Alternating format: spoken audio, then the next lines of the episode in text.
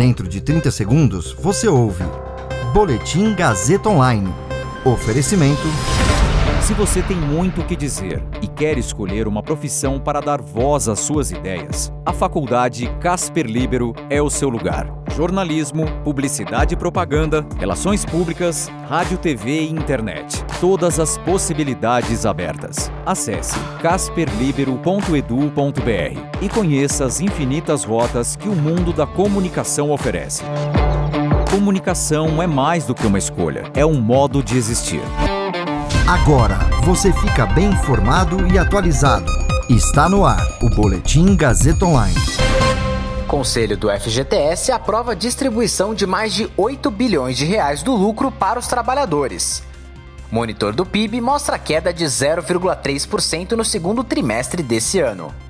Eu sou Caio Melo e você ouve agora o Boletim Gazeta Online. O Conselho Curador do Fundo de Garantia do Tempo de Serviço, o FGTS, aprovou ontem um repasse de 8,12 bilhões de reais do lucro de rendimentos do fundo no ano passado para os trabalhadores. O valor representa 96% do resultado positivo registrado em 2020. De acordo com o governo, o FGTS terá, com a distribuição de lucros, um rendimento de 4,92% em 2020, contra uma variação de 4,52% da inflação medida pelo IPCA no ano passado.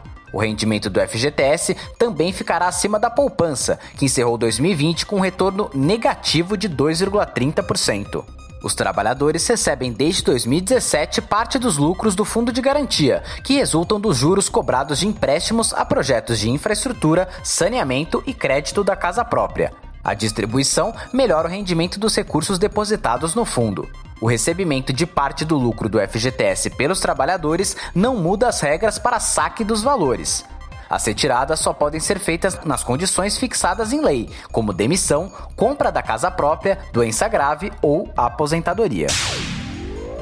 O monitor do PIB, divulgado pela Fundação Getúlio Vargas, aponta que a economia brasileira registrou uma queda de 0,3% no segundo trimestre de 2021 em comparação ao período anterior. No contraste mensal, o mês de junho registra crescimento de 1,2% em relação a maio deste ano.